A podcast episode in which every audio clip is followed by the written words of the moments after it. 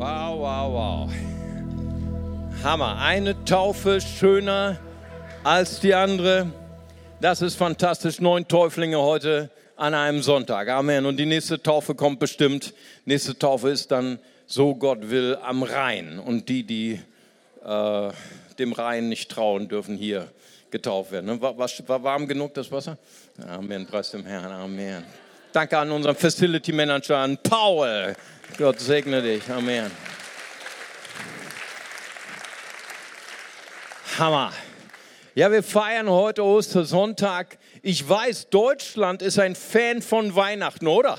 Nicht wahr? Weihnachten ist so das absolute, der, der, der Super Bowl der, der äh, deutschen Christen. Ich weiß aber, eigentlich biblisch gesehen, eigentlich theologisch gesehen, ich meine, dass Gott Mensch geworden ist, das ist, das ist super, das ist der Hammer. Aber wisst ihr, dass Jesus für uns aus Liebe gestorben ist? Aber nicht nur das, wir, wir, bedauern Jesus nicht. Das war kein Zufall, das war kein Unfall, dass Jesus gestorben ist. Jesus sagt in Johannes 10, Vers 18, niemand kann mir das Leben nehmen, ich gebe es freiwillig. Ist nicht toll? Ostern war kein Zufall, ihr Lieben. Ostern war der Liebesplan Gottes, war das Rendezvous geplant von Gott, seine Rettungsaktion. Und dann heißt es dann zum Schluss in dem Vers, und ich nehme es aus Vollmacht, weil ich die Vollmacht habe, nehme ich dieses Leben wieder zurück. Jesus ist auferstanden. Weißt du, Ostern ist der Wendepunkt der Geschichte. Amen. Da will jemand klatschen. Komm, lass uns mal richtig klatschen. Amen. Preis dem Herrn. Ostern ist der Wendepunkt der Geschichte. Ostern ist, wie soll man sagen, der Angelpunkt der Geschichte. Ist dir das schon mal aufgefallen? Viele Leute haben mir gesagt, wir waren früher nicht Christen, ne? wir, war, wir, waren nicht religiös, ne? hat jemand gesagt. Manche von uns waren vielleicht auch Atheist, ich war Atheist und trotzdem habe ich mein Leben ausgerichtet an diesen Wendepunkt, an diese Person genannt, Jesus Christus. Wenn mich jemand gefragt hat, wann bist du geboren? Ich habe gesagt, im Jahr 1964. Ne, warum habe ich das gesagt? Das sind nämlich genau 1964 Jahre nach Christi Geburt, nicht wahr? Und dann habe ich gesagt, an dem und dem Jahr bin ich getraut worden. Dann sind meine Kinder äh, geboren worden. Stell dir mal vor, Jesus hat so einen Wendepunkt geschaffen in dem Leben der ganzen Geschichte. Seitdem teilen wir unsere Geschichte in zwei Teile. Alles, was geschehen ist vor Christi Geburt und alles, was geschehen ist nach Christi Geburt. Amen. Weißt du, Jesus, er ist das, äh, das habe ich nicht selber erfunden, das habe ich jetzt geklaut. Das Zitat habe ich von Erzbischof Reinhard Marx, ne, der katholische Erzbischof und, äh, von München. Und er hat gesagt, die Auferstehung ist der Aufstand Gottes gegen das Böse, gegen die Ungerechtigkeit, gegen Gewalt, gegen den Angst, gegen den Tod in unserem Leben. Finde ich, hat er richtig gesagt, oder? Amen, preis dem Herrn. Das ist fantastisch. Ja, ein Applaus für den Erzbischof. Preis dem Herrn. So, äh, Jesus Christus ist wahrhaftig auferstanden. Und er ist der Wendepunkt in dem Leben von so vielen Menschen. Und ich möchte euch heute den Wendepunkt erzählen in dem Leben einer Frau. Ihr Name ist Martha. Viele der alten Hasen kennen diese Geschichte gut. Sie steht im Johannesevangelium. Das Johannesevangelium ist eins der vier Evangelien. Evangelium ist griechisch und bedeutet fröhliche Nachricht. Warum fröhliche Nachricht? Weil normalerweise von Göttern gab es nicht nur unbedingt eine gute Nachricht, weil Götter, das war immer so eine Sache. Weißt du, wenn, man musste sie gütig stimmen, man, musste sie günstig stimmen, ne? durch Opfer, Opfer von Tieren, Opfer von Menschen, damit sie vielleicht Gnade schenken. Hier war das erste Mal die Rede in diesem Evangelium, in dieser fröhlichen Nachricht von einem Gott, der uns so krass liebt, dass sein Geist Platz nimmt in einem schwachen Körper Und er wird unser Bodyguard, er gibt sein Leben hin für uns, er vergießt sein Blut, damit wir kostenlos ins Paradies kommen. Da hat man gesagt, wow, wie krass ist das denn? So ein Gott, von solch einem Gott haben wir noch nie gehört. Und da haben wir gleich vier fröhliche Nachrichten, vier Evangelien. Warum? Weil das ist jüdisches Denken. Jüdisches Denken war eine Sache erst dann Realität, wenn sie von zwei oder drei Zeugen bezeugt haben. Und die, wir haben gleich vier, ne? damit wir auf Nummer sicher gehen. Ich glaube, die Bibel war für Deutsche geschrieben, nicht wahr? Damit wir richtig, wirklich, wirklich sicher sind. Vier Augenzeugen das Gleiche aus verschiedenen Perspektiven berichtet haben. Und in diesem Johannesevangelium, einer der Jünger Jesu hat das geschrieben, da wird eine Geschichte uns übertragen im elften Kapitel. Und zwar von Martha. Martha war eine Freundin von Jesus. Ne, jetzt, äh, boah, der Mario hat gesagt, Jesus hatte Freundin. Ja, tatsächlich. Er hatte also nicht in dem Sinne, wie du das denkst, sondern er ist eine gute Freundin. Ja, und, ähm, und Martha hatte eine Schwester, die hieß Maria. Das wissen die alten Hasen unter uns. Und sie hatte noch einen Bruder, der hieß Lazarus. Und da heißt es in den ersten drei Versen, dass Lazarus sehr, sehr, sehr krank war. Und Martha hat dann eine WhatsApp-Nachricht geschickt an Jesus und hat dann geschickt, den, den du lieb hast, den, der du lieb hast, der ist sehr krank. Nun, ich finde das bedeutsam. Ich meine, sie hat nicht ihn als in seiner Funktion angeredet. Hätte sie ja auch, ne, Herr Pastor ne, oder Herr Rabbi oder Herr Retter oder Herr Meschiach, Messiach ne, oder Al-Masih für, für die muslimischen Gäste heute unter uns. Nicht wahr? Er hat, er hat, sie hat ihn nicht angeredet, du bist doch der Heiler. Komm doch in deiner Funktion als Heiler und heile ihn, sondern sie sagt, den, den du lieb hast, der ist krank. Komm doch schnell, weil er wird bald sterben. Und dann geschieht das Unfassbare das, was wir gar nicht verstehen können. Und so oft gibt es in unserem Leben diese schwärzesten Tage. Ich meine, Karfreitag war der schwärzeste Tag in dem Leben von Jesus.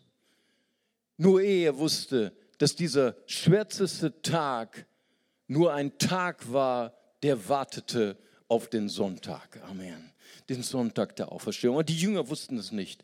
Die Jünger dachten an dem Karfreitag, damit, da wäre alles zu Ende. Keine Hoffnung mehr, keine Perspektive mehr. Jesus, unser Meister, ist tot. Solche schwarzen Freitage kennen wir auch in unserem Leben. Und so ein schwarzer Freitag war in dem Leben von Martha. Er starb. Und das Unglaubliche, Jesus kam nicht. Jesus hat auf ihre WhatsApp noch nicht mal geantwortet. Er blieb dort an dem Ort zwei Tage. Und er starb. Und Jesus kommt dann zwei Tage zu spät. Und dann lesen wir ein paar Verse weiter, lesen wir, äh, dass Martha zu ihm sagt, wenn du hier gewesen wärst, Vers 32, wenn du hier gewesen wärst, wäre mein Bruder nicht gestorben. Ich meine, das ist doch symptomatisch für diese schwarzen Freitage in unserem Leben. Für diese Tage, die so voller Krisen sind, wo wir ohne Hoffnung sind, wo unsere Welt zusammenbricht, dass wir sagen, Gott, wo bist du in meinem Leben? Gott, wenn du hier gewesen wärst, Gott, wenn du bei mir gewesen wärst, dann wäre das alles nicht passiert. Ich war mal vor ein paar Jahren, war ich mit einem Team von Jugendlichen, waren wir in ähm, Oranienburg, das ist nördlich von Berlin. Weißt du, und wir haben dort versucht, äh, äh diesen, den, den Oranienburgern Jesus zu bringen. Und ich weiß nicht, ob du schon mal in dieser Stadt warst, in Oranienburg. Da gibt es kein Museum und so. Aber vielleicht warst du schon mal dort. Und ich sage dir, dort gibt es über 90 Prozent echte, echte Atheisten, ja. Leute, die nicht an Gott glauben. Wir haben versucht, mit ihnen ins Gespräch zu kommen.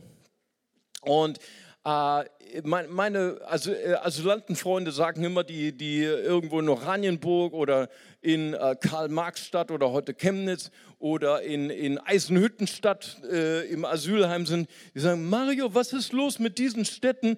Dort lebt gar keiner. Ne, das ist alles menschenleer. Ne, und so sind wir durch den Oranienburger Park gegangen und dann war da mal ein Radfahrer, der ist da vorbeigefahren und er musste mal telefonieren, dann musste er mal anhalten. Und dann dachte ich, das ist meine Chance, bin auf ihn los. Gewartet, bis er mit seinem Telefonat fertig war. Und dann habe ich in meiner Verzweiflung gesagt, äh, glauben Sie, dass es Gott gibt und dass, dass, er sich für Ihr Leben interessiert. Ich meine, ich glaube, das hat er noch nie erlebt in seinem ganzen Leben in Oranienburg. Und dann schaut er mich an, ganz ernsthaft, und sagt, wissen Sie, mein Vater ist gestorben, da war ich drei. Und meine Mutter ist gestorben, da war ich neun, da war ich vollweise. Und ich habe jetzt gerade vor fünf Wochen mein, die Beerdigung von meinem Sohn, von meinem Babysohn, als, den habe ich als Baby beerdigt. Und hatte mich angeschaut und hat gesagt, sagen Sie mir, warum ich an einen Gott glauben soll, der angeblich allmächtig ist und der so etwas zulässt in meinem Leben? Ja, eine der schwierigsten Fragen, die du als Pastor bekommen kannst. Was antwortest du dann? Antwortest du dann irgendwelche Philosophien, warum Gott das Böse zulässt oder das Leid zulässt? dann habe ich ihn angeschaut und habe ich gefragt, darf ich Sie was fragen? Hat bei, ihre, bei der Beerdigung Ihres Sohnes ein Pastor für sie gebetet, dass Gott sie tröstet. Er sagte, tut mir leid, Sie sind der erste Pastor, den ich treffe in meinem Leben. Ich habe noch nie eine Kirche von Ihnen gesehen. Und die Beerdigung, die ich für meinen Sohn hatte, das hat jemand, ein, ein, ein, ein Beerdigungssprecher gemacht. Ich gesagt, ich bin Pastor. Ich würde gerne Sie um Erlaubnis bitten, dürfte ich Ihre Hand halten und für Sie beten, dass Jesus Sie tröstet über all die Schicksalsschläge in ihrem Leben. Er fing an zu weinen, sagte, ja bitte. Und ich habe gebetet, der Trost Gottes kam über ihn. Und fünf Minuten später hat er sein Leben Jesus gegeben. Und jetzt sind wir immer noch, jetzt sind wir immer noch in, in WhatsApp, in WhatsApp-Kontakt. Ne? Und dann fragt er mir, hey, was läuft, was läuft, wie läuft bei dir? Okay. Und, äh, und jetzt, äh, vor einiger Zeit hat er dann einen Hauskreis gegründet mit neun Atheisten, nicht wahr? Das ist auch mal eine tolle Sache, nicht wahr? Und ich, 2014 äh, hatte ich einen Überfall gehabt in meinem Haus und musste ich auch am Gehirn operiert werden und so weiter. Und dann hat er zu mir gewhatsappt, hat er gesagt, ey Pastor, wir haben als Hauskreis für dich gebetet. Alles Atheisten, nicht wahr? Ich sage dir, wenn Atheisten beten, dann werden die Gebete erhört. Amen. Preis dem Herrn. Deswegen bin ich auch so schnell wieder gesund geworden. Verstehst du Marthas Frage? Mein Bruder ist gestorben. Wenn du hier gewesen wärst, er wäre nicht gestorben. Die schwärzesten Tage in unserem Leben, die schwärzesten Freitage in unserem Leben, wir kennen diese Frage, Gott, warum hast du mich gerade jetzt verlassen? Das ist die Frage.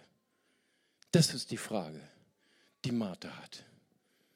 Und Jesus, er kommt zu ihr und er sagt zu ihr, Martha, dein Bruder wird auferstehen.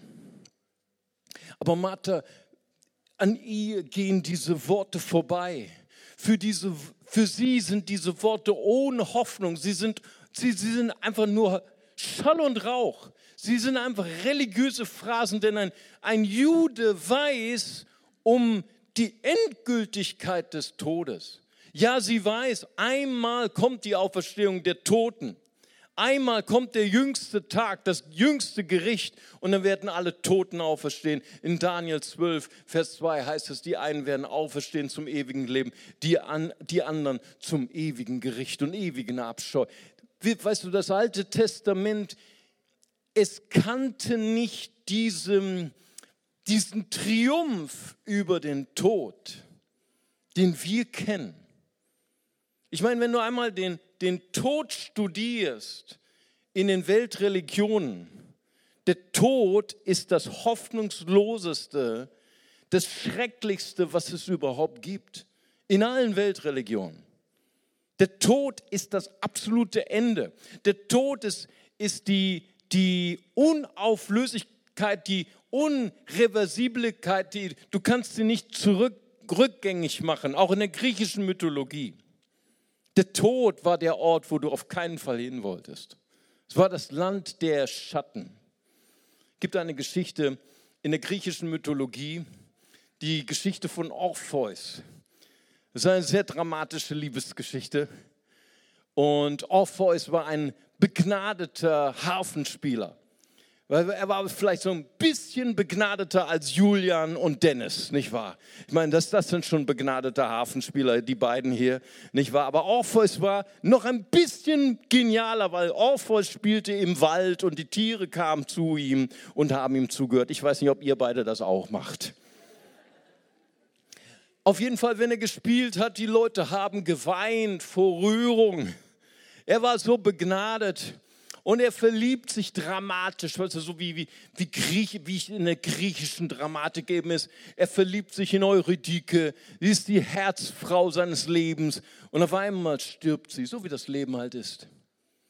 Und er kann sich damit nicht zufrieden geben. Er kann nicht leben ohne diese Frau. Er kann nicht glücklich werden. Er kann nicht atmen ohne diese Frau. Und er beschließt, hinabzugehen in den Hades, in die Welt der Toten. Und er beschließt, vor Hades, dem Gott der Unterwelt, zu spielen. So verrückt ist dieser verliebte Mann. Und er spielt und Hades wird gerührt. Der Gott des Todes wird gerührt. Und er sagt zu ihm, du hast einen Wunsch frei. Und dann ist es klar, was er sich wünschen wollte. Ich will meine Frau zurück. Ich will eure Dicke zurück von den Toten haben. Und weißt du, die, die, die, äh, die Götter der, der griechischen Mythologie, sie waren nicht Leute, mit denen du Gemeinschaft haben wolltest. Ne? Also wenn wir so sagen, ja, wir wollen mit Gott Gemeinschaft haben. Wenn du das einen Griechen gefragt hast, sagt er, äh, lieber weniger, lieber weniger mit den Göttern zu tun haben. Ne? Wir opfern ihnen, wir glauben an sie, aber nicht so viel Gemeinschaft. Ne? Das tut nicht gut. Warum? Weil die Götter haben mit dir gespielt. Die Götter haben ihre Willkür getrieben mit den Menschen. Also sagt Hades, zu Orpheus, sagt, okay, ich gebe dir deine Frau zurück unter einer Bedingung. Ihr geht beide die Treppe hinauf zum Leben, aber Orpheus, du gehst zuerst. Und wenn du dich umdrehst, wenn du dich umschaust, dann hast du sie verloren für alle Zeit und Ewigkeit. Hades spielt mit seiner Stärke und Schwäche zugleich. Denn die Stärke von Orpheus war seine unglaubliche Liebe, seine unglaubliche Empathie und Zuneigung und Fürsorge und gleichzeitig war es seine Schwäche. So gehen sie gemeinsam die Treppe hinauf und so wie das manchmal bei jungen Damen passiert, stolpert sie und er dreht sich um, weil er so besorgt ist und er hat sie verloren für alle Zeit. Versteht ihr, der Tod in der griechischen Mythologie ist ohne Hoffnung.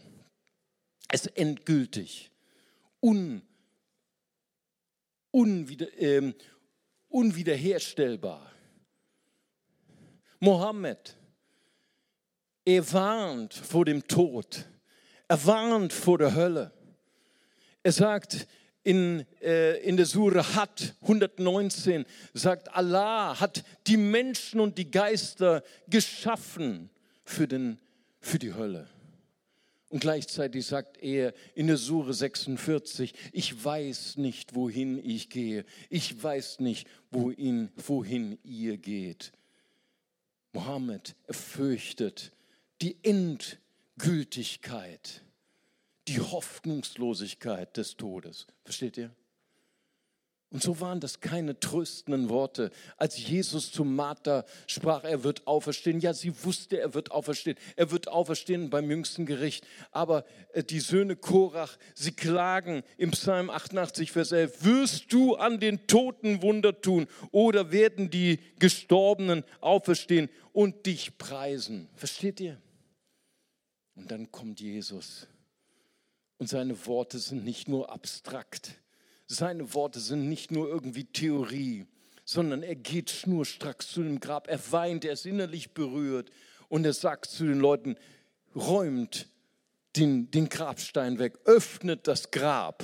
Ich meine, das musst du mal vorstellen in der Gegenwart. Ne? Und dann haben sie noch protestiert, Martha hat noch protestiert, sagt, Herr, er riecht schon. Ne? Nach zwei, drei Tagen. Auf Deutsch gesagt, es stinkt. Und Jesus sagt, räumt den Stein weg und dann ruft er in das Grab, Lazarus, komm heraus. Und da stand er und kam heraus. Ich meine, er war jüdisch begraben. Er war mit einbalsamiert, er war mit Grabtüchern umwickelt. Ich weiß nicht, wie er aufgestanden ist, mit 30 Kilogramm Grabsalbe und Grabtüchern. Ich könnte nicht aufstehen, nicht wahr? Da muss eine unwahrscheinliche Kraft an ihm wirksam gewesen sein. Und dann ist er wahrscheinlich so rausgekommen, keine Ahnung. Auf jeden Fall sagt er zu seinen Jüngern, helft ihn und bindet ihn los. Was für ein Wendepunkt in dem Leben von Martha Jesus weckt die Toten auf. Amen. Was für ein Wendepunkt. Was für eine unglaubliche Kraft hat dieser Mann. Ich meine, Jesus sagt dann zu Martha, es sagt nicht nur, ich wecke die Toten auf. Ich meine, das kann der Chefarzt in der Uniklinik auf dem Venusberg auch. Ne? Der braucht nur noch mal andere Geräte, der braucht ein bisschen Strom und dann hält er dir zwei solche äh, äh, ähm, elektrischen Dinge auf deine Brust und dann zuckst du mal ein bisschen und wenn du drei Sekunden weg warst, dann holt er dich auch wieder zum Leben. Der Koran sagt auch in der Sure Al-Maida 110, da sagte, ähm,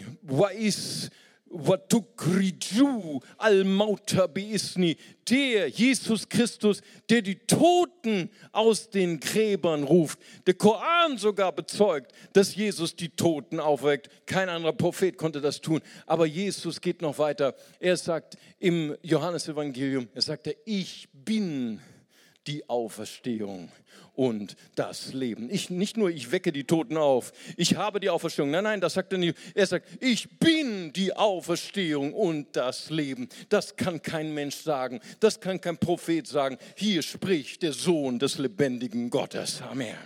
Halleluja.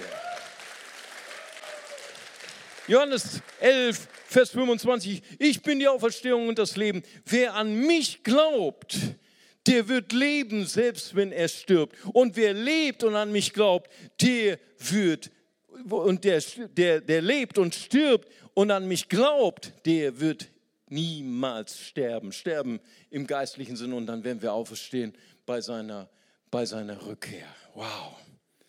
Jesus, er ist wahrhaftig auferstanden. Jesus sagt von sich selbst, ich bin die Auferstehung und das Leben.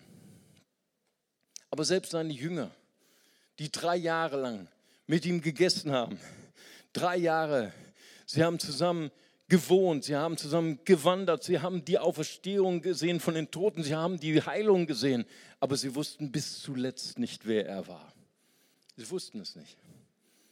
Sie haben bis zuletzt gehofft, er wäre der Meschiach, der politische Meschiach, der die politische Existenz von Israel wieder auferwecken würde. Apostelgeschichte 1, Vers 6 lesen wir das. Sogar nach seiner Auferstehung dachten sie, er wäre ein politischer Messias. Sie haben nicht verstanden, wer er war obwohl Jesus dreimal vorausgesagt hat, ich werde leiden, ich werde sterben, ich werde begraben werden, ich werde wieder auferstehen. Sie haben seine Worte nicht verstanden. Am Karfreitag brach ihr Glaube zusammen. Am Karfreitag war ihre Hoffnung vorbei. Es war der schwärzeste Freitag in ihrem Leben. Ihre Hoffnung war vorbei ihr Glaube war vorbei und zwar endgültig. Denn die, die ersten, denen Jesus begegnete nach der Auferstehung, waren Frauen. Das ist auch eine Revolution. Ich meine, für, für damaligen Zeit. Heute ist es, heute in unserer Gleichbrechung, hey, ihr lieben Frauen, wir haben jetzt so viel Gleichbrechung, hey, wir verstehen gar nicht mehr die Bibel. Hammer. Damals die Frauen, ich meine, sie durften noch nicht mal als Zeugen vor Gericht stehen. Und weißt du, wem Jesus zuerst begegnet? Den Frauen. Das ist einer der Gründe, warum ein jüdischer Religionswissenschaftler Pinchas Lapid gesagt hat, dass die Auferstehungsberichte auf keinen Fall gefälscht sein können, weil sie, wenn sie gefälscht wären, sie wären die schlechteste Fälschung, die er jemals gelesen hätte. Nicht wahr? Er begegnet zuerst den Frauen und sie kommen zu den Jüngern und sagen, so wie wir heute Morgen geübt haben ne, oder heute Mittag, er ist, der Herr ist auferstanden. Ne? Und dann haben sie nicht so schön wie hier geantwortet, er ist wahrhaftig auferstanden. Sie haben gesagt, es ist alles nur Frauengewäsch. Ja, lest die Bibel selber, es steht tatsächlich da. Johannes hat nicht, er war nicht frauenfeindlich, er hat nur wiedergegeben, wie die Jünger damals gedacht haben. Verstehst du? Jünger waren am Ende. Ihr Glaube war vorbei. Drei Jahre Bibelschule mit Jesus. Drei Jahre Wunder und Zeichen gesehen. Ich wünschte, auf so eine Bibelschule zu gehen. Wenn es so eine gäbe, ich wäre sofort dabei, nicht wahr? Aber sie waren ungläubig nach drei Jahren. Was hat Jesus mit ihnen gemacht? Hat er sie alle in eine Rakete gesteckt oder alle zum Mond geschossen? Nein, hat er nicht gemacht. Er kommt in ihre Mitte. Ihr lest die Bibel, das ist Hammer, wie, wie Jesus mit ihnen umgeht.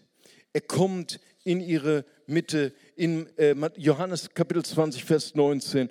Als es nun Abend war, an jedem ersten Tag, dem Tag der Auferstehung nach jüdischer Zeitrechnung. Ihr, ihr, ihr, wisst ja, die jüdische Zeitrechnung ist der, der siebte Tag, der Haupttag ist der Schabbat. Und da ruhte Jesus noch im Grab, am Tag der Ruhe. Das hat alles einen Grund. Und dann am ersten Tag, dem Sonntag, stand Jesus auf, noch vor der Morgenröte. Deswegen feiern die Christen auch immer sonntags hier im Gottesdienst. Das ist der Grund.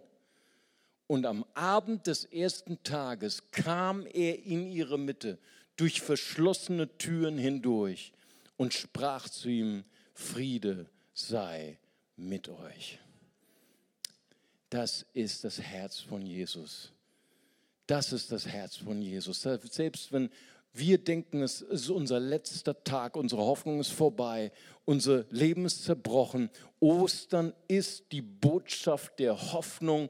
Ostern ist die Botschaft der Ermutigung. Amen. Und ich möchte das all, zu all denen sagen, die gerade durch eine schwierige Krise gehen, die vielleicht gerade die Kündigung bekommen haben letzte Woche von ihrem Chef, die vielleicht gerade in, de, in dem Zerbruch ihrer Ehe stehen, im Zerbruch ihrer Beziehung stehen. Vielleicht du hast eine Diagnose bekommen, unheilbar krank. Ich weiß genau, wir als Familie wissen ganz genau, wie sich dieses Gefühl anhört, denn wir haben das auch erlebt.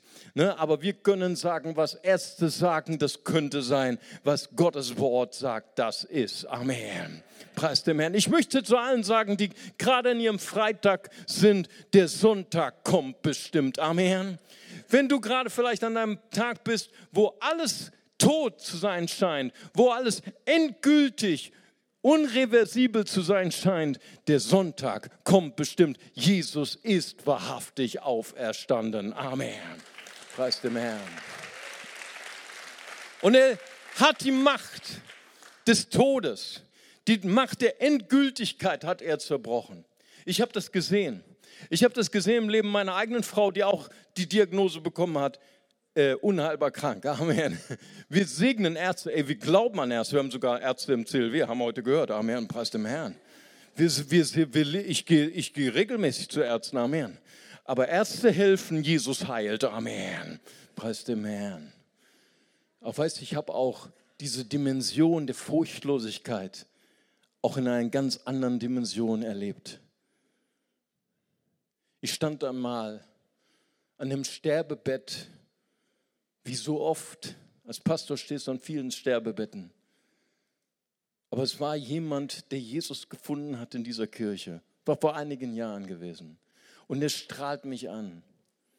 Er lächelt mich an und sagte, Mario, ich weiß, diese Nacht werde ich nicht überleben.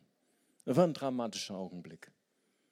Und er strahlt mich an und sagt, Mario, ich gehe jetzt an einen Ort, an dem werde ich Jesus sehen, wie er wirklich ist.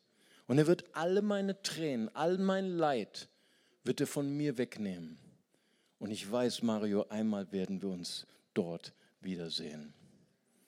Was der kam in unsere Gemeinde, ein sehr bedeutender Mann in Bonn, sehr reich, großes Haus, großes, ha äh, großes Auto, große Yacht. Und er war voller Krebs. Und hat er gehofft, dass Jesus ihn heilt. Nun, Jesus heilte ihn nicht, aber er traf Jesus. Er traf Jesus. Und seine Freunde besuchten ihn nicht mehr in seiner Chemotherapie. Sie wussten nicht, was sie sagen sollten. Ein Freund hat ihn dann doch irgendwann besucht und hat ihm gesagt, es tut mir so leid, und hat mit seinem Mitleid ihm geteilt. Und dann guckt er ihn an, er hat mir es hinterher erzählt und strahlt ihn an mit diesem gleichen Lächeln und sagt, weißt du, ich hatte das beste Jahr in meinem Leben. Und der Freund hat das nicht verstanden. Hä, das beste Jahr in deinem Leben. Du fährst nicht mehr Porsche, du fährst nicht mehr Yacht. Wieso das beste Jahr in deinem Leben? Er sagt, ich habe Jesus getroffen und er ist das Leben. Und seitdem ich ihn habe, habe ich wirkliches Leben. Amen. Jesus hat die Macht des Todes gebrochen. Jesus hat auch die Macht der Schuld zerbrochen. Die Lebensschuld, die uns so zerbrechen kann. Ich habe so oft Gespräche geführt mit Menschen, die fest überzeugt waren, die Schuld, die sie vollbracht hätten in ihrem Leben, Gott könnte das niemals verzeihen. Ich kann mich erinnern an eine Geschichte, das ist schon einige Jahre her, kam ein Serieneinbrecher in mein Büro. Wir haben unser Bargeld übrigens nicht mehr gelagert hier im CLW, nur als kleine Nebeninformation. Naja, war Spaß. Aber er war wirklich sehr ein Einbrecher. Und hat mir seine Geschichte erzählt. Er sagte, ich war in einer äh, Einbrecherbande. Wir waren die modernste überhaupt. Wir hatten die modernste Gerät. Äh, wir sind in jedes äh, Gebäude eingestiegen. Wir haben Banken geknackt. Wir, haben, wir waren so gut, in Anführungszeichen, dass die Polizei Bonn eine Sonderkommission einrichten musste wegen uns. Und eines Tages haben sie sie geschnappt. Und er musste ins Gefängnis. Aber all das war nicht sein Problem. Sein Problem war, er konnte nicht mehr schlafen. Er, der hatte psychosomatische Krankheiten. Er ist zu jedem Arzt, hatte jeden Arzt abgeklappert. Wir konnten ihm nicht helfen, weil er war eigentlich ärztlich gesehen nicht krank, aber trotzdem hat er die Symptome gehabt. Er sagte, Herr Pfarrer, vielleicht können Sie mir helfen. Und sage ich, wissen Sie was? Gehen Sie erhobenen Hauptes ins Gefängnis, tragen Sie die Schuld, die hier auf Erden gilt, aber die Schuld zwischen Ihnen und Gott, da kann ich Ihnen frohe Nachricht bringen. Es gibt jemanden, der hat diese Schuld für Sie getragen. Sein Name heißt Jesus Christus. Und dann hat er sein Leben Jesus gegeben und dann habe ich ihm noch einen kleinen Tipp gegeben, wie wäre es, wenn wir in jedes Geschäft, in jede Bank gehen, die sie ausgeraubt haben und dass sie da einfach nochmal um Entschuldigung bitten, wenn die Leute es erlauben. Da hat er tatsächlich Ja gesagt und es war eine der schönsten Bußreisen, die ich gemacht habe. Es war schon, schon skurril, es war schon ominös. Wir sind eine große Bank, sind wir dort, die wollten uns haben. Und dann sind wir dort hin und dann sind wir zum Empfang. Und dann hat uns jemand begleitet, sehr, sehr nett gekleidet, sehr, sehr, sehr, sehr mit Stil. Wir sind im Fahrstuhl zusammengegangen, oberste Etage, eine Chefetage, alles tolle Möbel, tolle Ausstattung, so einen riesigen Konferenztisch, der beste Kaffee, den ich je gesehen habe, die besten Kekse und so weiter. Und dann saßen dort die ganzen Manager mit uns am Tisch und hat er sein, seine Buße getan und so, ja, danke. Und dann haben sie ihn gefragt nach den neuesten Tricks der Einbrecher in dieser Welt und wie sie ihre Banken noch besser schützen können. Also ich werde dieses Gespräch nie vergessen. Und kurz bevor er ins Gefängnis ging, sagte Mario, ich habe neue Hoffnung. Ich gehe ins Gefängnis, es wird keine, keine leichte Zeit für mich, das weiß ich. Aber ich weiß, ich gehe nicht allein. Ich gehe mit Jesus. Und Jesus hat mich geheilt und ich kann übrigens wieder schlafen. Jesus ist der Friede in meinem Herzen. Er ist der Wendepunkt in meinem Leben. Jesus hat die Macht des Todes und die Macht der Schuld zerbrochen. Amen. Lass uns zusammen beten und lass uns zusammen eine Begegnung mit Jesus haben, denn er ist auferstanden. Und ich möchte eine leidenschaftliche, eine heiße Einladung geben an Menschen, die sagen, ich habe heute etwas verstanden. Ich habe heute etwas verstanden vom Glauben, dass der Glaube noch nicht einmal meine Sache ist, sondern dass mir dieser Glaube geschenkt wird. Dass Jesus der Anfänger und Vollender des Glaubens ist, sogar meines Glaubens, der ich nie an Gott glauben konnte. Vielleicht sind sie Teil einer Religion. Vielleicht sind sie sogar Teil einer Kirche und sind als Baby getauft, aber, aber heute haben sie dieses Verlangen bekommen. Ich möchte eine Freundin, ein Freund von Jesus werden. Eine Freundin, ein Freund Gottes. Und die Bibel sagt sehr klar und sehr hart, wir alle sind getrennt von Gott wegen unserer Schuld. Aber die Bibel sagt genauso klar in Johannes 3, Vers 16, so sehr hat Gott die Welt geliebt, dass er seinen eingeborenen Sohn gesandt hat. Jeder, der an ihn glaubt, geht nicht verloren, sondern empfängt ewiges Leben. Und wenn Sie heute eine Entscheidung treffen möchten und sagen, ich möchte diesen Jesus, diesen Retter in mein Herz bitten, ich möchte ihm heute die Herzenstür öffnen, ich möchte heute ein Freund, eine Freundin Gottes werden, dann heben Sie ganz kurz Ihre Hand als ein Zeichen für Gott, als ein Zeichen für mich. Dankeschön, hier ist eine Hand. Dankeschön. Ist noch jemand da? Dort hinten ist noch eine Hand. Gott segne Sie. Gott segne Sie dort vorne. Dort oben ist noch eine Hand. Dankeschön. Ist noch jemand da? Dann heben Sie ganz kurz Ihre Hand. Ich würde gerne auch für Sie beten. Danke, ich habe diese Hand gesehen. Amen. Danke, Jesus. Ich warte noch einen Moment, bis unsere Übersetzer, unsere Dolmetscher die Botschaft rübergebracht haben. Wenn jemand hier ist und hat dieses Verlangen, ich möchte eine Freundin, ein Freund Gottes werden. Ich möchte gern Jesus aufnehmen in mein Herz. Dankeschön, Dankeschön. Dort sind noch zwei Hände. Dankeschön. Ist noch jemand da? Dann heben Sie ganz kurz Ihre Hand. Jawohl, die Hand habe ich auch gesehen. Dankeschön. Danke, Jesus. Hammer, so viele kostbare Menschen. Lasst uns doch jetzt gemeinsam alle aufstehen und das Beamer-Team wirft ein einfaches Gebet eines Kindes, ein einfaches Gebet des Glaubens an die Wand. Und als ganze Familie beten wir das solidarisch mit diesen kostbaren Menschen zusammen. Wir sagen zusammen, Vater im Himmel. Vater im Himmel. Danke, dass du mich liebst. Danke, dass du mich liebst. Danke, dass du dich für mich entschieden hast. Danke, dass du dich für mich entschieden hast. Herr Jesus Christus. Herr Jesus Christus. Du, du bist für mich gestorben und auferstanden. Du bist für mich gestorben und auferstanden. Vergib mir meine Schuld. Vergib mir meine Schuld. Ich wähle dich jetzt. Ich wähle dich jetzt. Als meinen Retter und Herrn. Als meinen Retter und Herrn. Dir will ich folgen. Dir will ich folgen. Amen. Amen. Das ist hier sein Applaus.